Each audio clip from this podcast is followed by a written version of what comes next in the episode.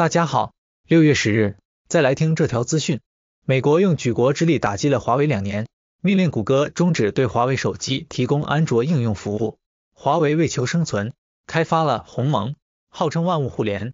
其实谷歌也在做万物互联，叫做 Fuchsia。有人说鸿蒙只是抄袭安卓，是不是安卓套壳？喜欢研究的朋友可以去理解一下开源项目 AOSP 以及 Open Harmony 这类的技术底层细节。就知道答案了。如果鸿蒙真的涉及抄袭，肯定生存不下去，也没有讨论的必要。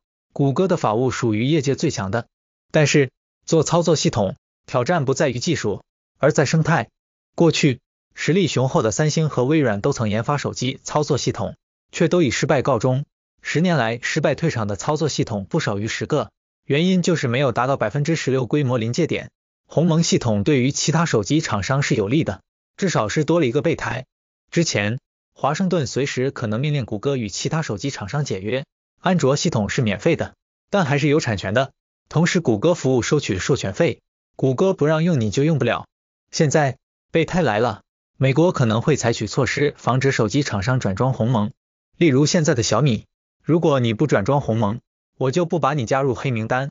对于其他手机同样有震慑作用，因为你用了鸿蒙系统。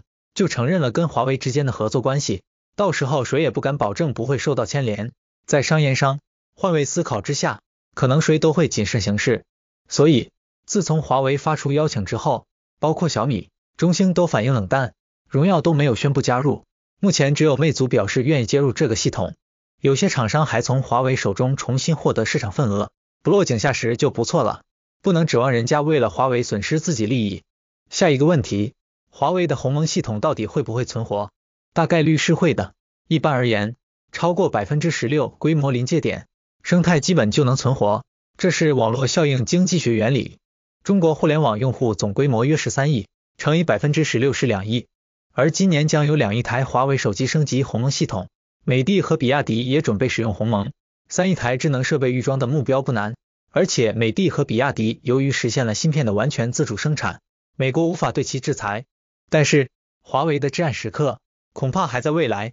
前段时间有消息称，由于缺少五 G 射频芯片，华为的下一代旗舰手机会更加困难。近期公布的华为二零二零年报，经营现金流同比下跌逾百分之六十，为二零一三年以来最低水平。第一季度销售同比下降百分之十六点五，国内手机市场份额跌到了第五位，全球市场份额仅剩百分之五，在海外的竞争力已经几乎归零。而且在二零二一年会继续收缩，所以最大的问题，后续的增量手机用户在哪里？所以说，不靠国家基本是不行的，监管部门来居间协调，华为自身要放低姿态，欧美宁可拆了现有设备，用更贵的设备也要剥离华为五 G，所以即使中国打爱国牌也是可以理解的。目前，中国三大银行率先接入鸿蒙，支持操作系统国产化，武汉大学开设鸿蒙系统课程，可见。后面国家支持少不了，有内需支持就足够了。现在的中美博弈中，中国正在全面反省之前的科技拿来主义，开始追求自主创新、自立研发。